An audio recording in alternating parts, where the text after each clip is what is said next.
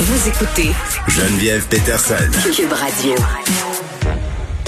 On est avec Benoît Côté, directeur de l'organisme Pêche, qui est un programme d'encadrement clinique et d'hébergement. Monsieur Côté, bonjour.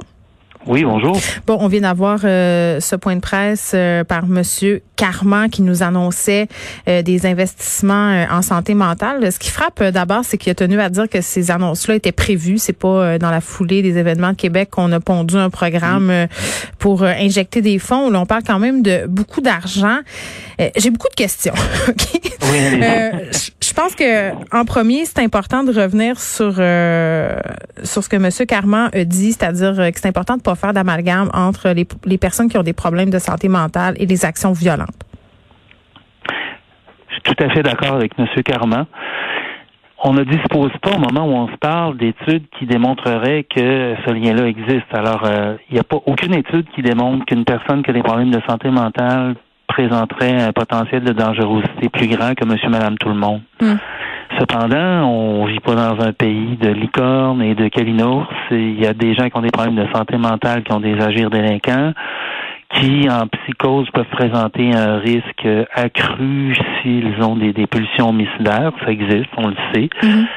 Mais euh, dans la plupart des cas, c'est une petite, petite, petite minorité de personnes qui euh, vont passer à l'acte. Mais quand on parle de quelqu'un qui fait une psychose, c'est pas quelqu'un de dangereux, c'est quelqu'un de dérangeant.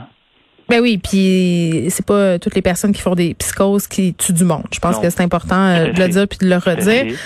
Là, on va investir de l'argent, beaucoup d'argent. Ça, ça semble clair. Euh, mais cet argent-là... malheureusement manqué le point de presse de M. Caraman. J'ai essayé de me me brancher en ligne, ça n'a pas fonctionné. Ben, écoutez, et je vous le résume un peu. Là, on a annoncé un investissement supplémentaire de 100 millions de dollars. Évidemment, c'est destiné à favoriser l'accès aux services, déceler plus rapidement euh, les problèmes psychosociaux. Puis, tu sais, il a été questionné, Monsieur Carman, à savoir, ok, tu sais, là, on va investir de l'argent, c'est bien beau, mais comment on fait pour éviter mhm. que ce genre de drame-là se produise? Évidemment, on peut pas le garantir à 100 et c'est ce mhm. qu'il a dit. Même si mhm. on investit de l'argent à fond, on pourra jamais avoir, euh, si on veut, une assurance euh, que ça se produira pas. Mais vous qui mhm. travaillez sur le terrain, Monsieur Côté, j'ai envie de savoir, on va investir tout cet argent-là, mais où il devrait aller cet argent? C'est quoi les besoins les plus criants?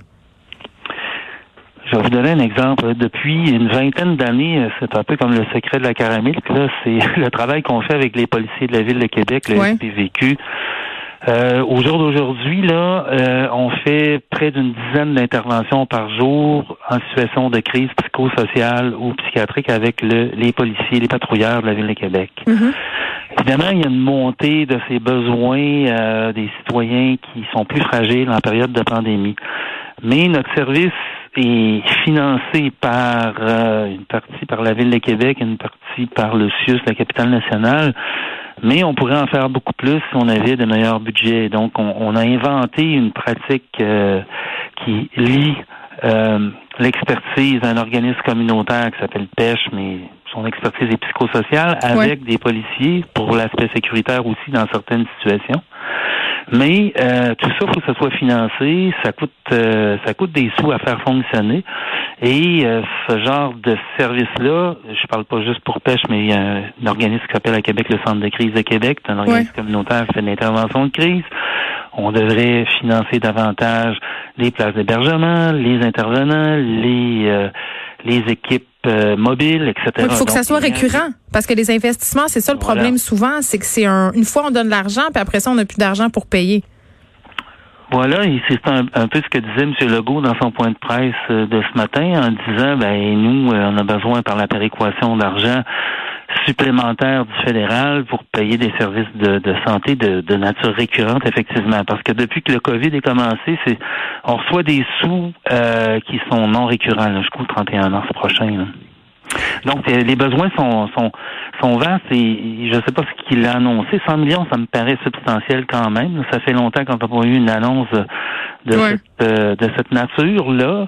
Alors, évidemment, ben, des services de proximité, des services près des gens où ils peuvent rencontrer un intervenant psychosocial. Puis un intervenant psychosocial, j'ai rien contre les psychologues, j'ai souvent dit qu'il fallait développer des services euh, de nature euh, de soutien psychologique par des psychologues dans le réseau dans le réseau de la santé, mais il y a aussi des organismes communautaires qui, qui travaillent à Québec, là, puisqu'on est à Québec, il y a une quarantaine d'organismes communautaires qui qui donne des services de toute nature à des gens. Il y a un réseau en itinérance. Bon, euh, c'est bienvenu là, si ces sommes-là. Mais il y aura de l'argent, il y aura de l'argent pour les intervenants euh, dans les différents milieux. Là, ça sera 19 euh, millions de dollars auprès de pour déployer 380 intervenants supplémentaires, puis aussi instaurer un programme qui s'appelle Sentinelle là, pour essayer un peu de, j'aime pas ce mot-là, mais cibler peut-être mm-hmm. les situations plus problématiques. Mais la majeure partie quand même de, de cet investissement-là va aller à diminuer les d'attente il y a une, euh, une volonté, je pense que plusieurs acteurs l'ont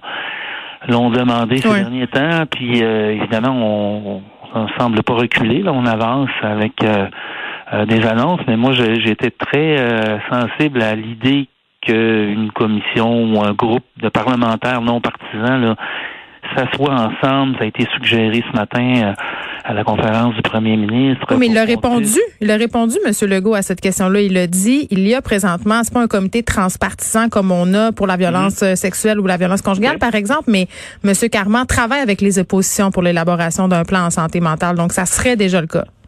Oui, parce que vous savez qu'en 2020, il y a un plan le plan de, de, santé mentale qui vient à échéance, c'est des plans quinquennaux là, qui duraient euh, cinq ans, donc il y en a un autre à construire. Donc, euh, je pense que l'occasion est, est bonne là, de, de, de s'asseoir puis de, de réfléchir parce que c'est bien les services psychosociaux de première ligne, mais en même temps, il y a toutes sortes de composantes là, qui, qui rentrent en ligne de compte, des déterminants de santé importants que sont le logement social subventionné pour les, les, clients, les clientèles marginalisées.